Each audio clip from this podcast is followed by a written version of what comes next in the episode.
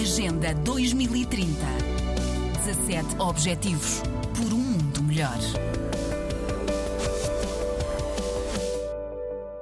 O mundo tem um aspecto diferente e compreende-se de forma diferente, consoante o lugar de onde olhamos. A frase do jornalista e escritor Richard Kapuscinski abre a página de Facebook da ACEP, a Associação para a Cooperação entre os Povos, que, com o apoio do Camões e da Fundação Carlos Gulbenkian, juntou no encontro percursos de cidadania, representantes de organizações não governamentais de países de língua portuguesa. Aconteceu este encontro a meio de outubro, 20 anos depois do primeiro, também esse, organizado pela ACEP.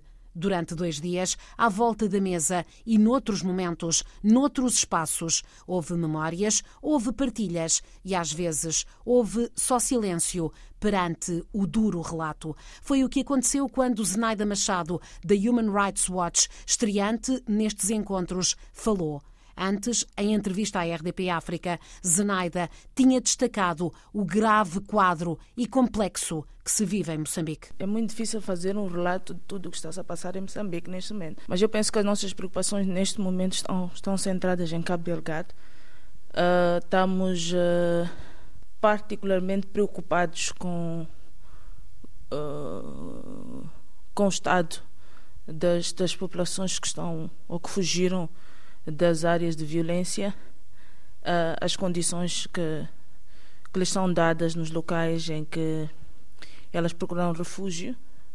Uh, há, há, relatos preocupantes de que as pessoas não estão a, a gozar dos direitos básicos, uh, de, direito à alimentação, direito a, a, a, um lugar de abrigo decente, direito à saúde, e para o caso das crianças, muitas não, não voltaram para a escola.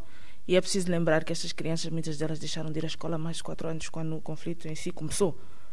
Um, mas também preocupa-nos uh, aquelas pessoas que estavam nas zonas de origem e depois não conseguiram apanhar os, os, os barcos ou não conseguiram andar até as zonas mais seguras ou não tiveram oportunidade, por exemplo, de pagar. Uh,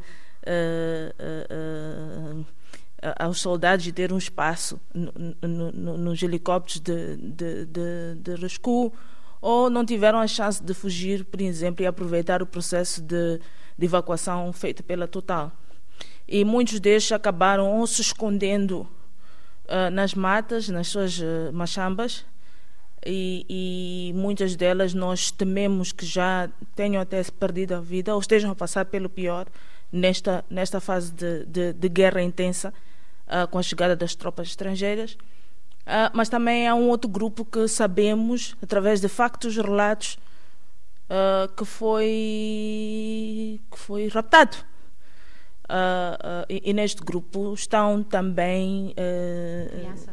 crianças, portanto, a parte mais vulnerável da população, crianças, meninas e rapazes e mulheres. no lado das crianças, nós já publicamos recentemente a, a, questão que é, que é preocupante e continuamos a investigar e a pesquisar nessa área, que é o fato de crianças, uh, jovens, os seus 12 anos de idade, uh, temos relatos de parceiros que, que, com criança, de crianças menos, menos de 12, 10, 8 anos de idade que foram raptadas para serem treinadas para ser soldados e que estão a usar, estão a ser usadas uh, neste, neste, nesta fase de de, de, de conflito mais violento e intenso contra as forças governamentais.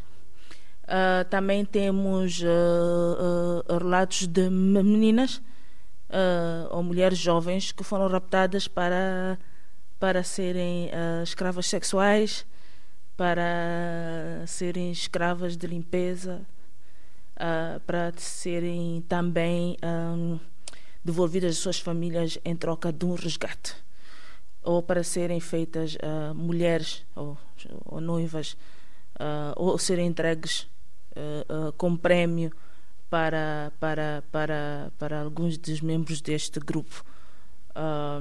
temos relatos horrendos de crianças, rapazes de 12, 13 anos, que, que, que, que, dentro destes campos, onde o, o, o grupo treinava em Siri, uh, na zona norte de Macomia também, uh, em que alguns rapazes de seus 14, 15 anos uh, já sabiam chegar no grupo das meninas que acabavam de chegar recentemente raptadas e escolher quais é que eles querem como noivas.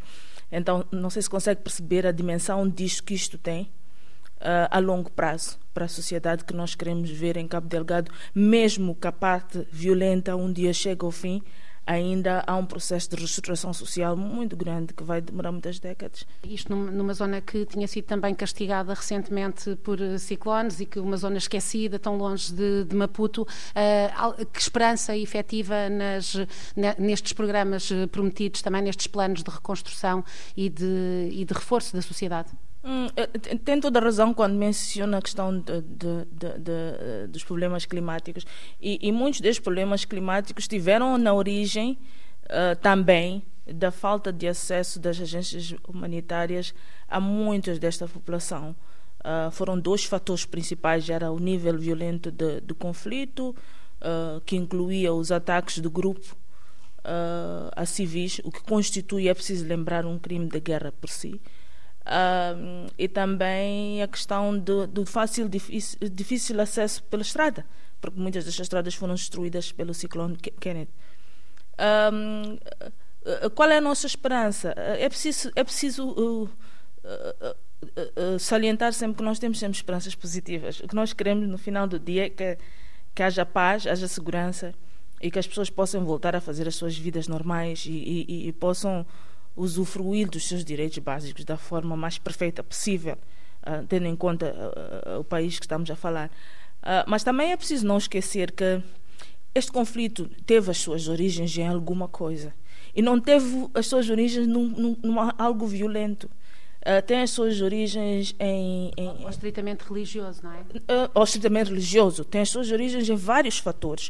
Uh, tem, um, tem um elemento religioso, tem um elemento de eh, eh, radicalização fora até do conjunto religioso, ah, porque muitas das práticas mesmo deste grupo não têm muito a ver com religião, ah, tem a ver com as suas misturas violentas com outros grupos. Uh, e, também há o aspecto da questão econômica, a questão social. Em muitas destas áreas as pessoas não sentem a presença do Estado. É preciso não esquecermos disto.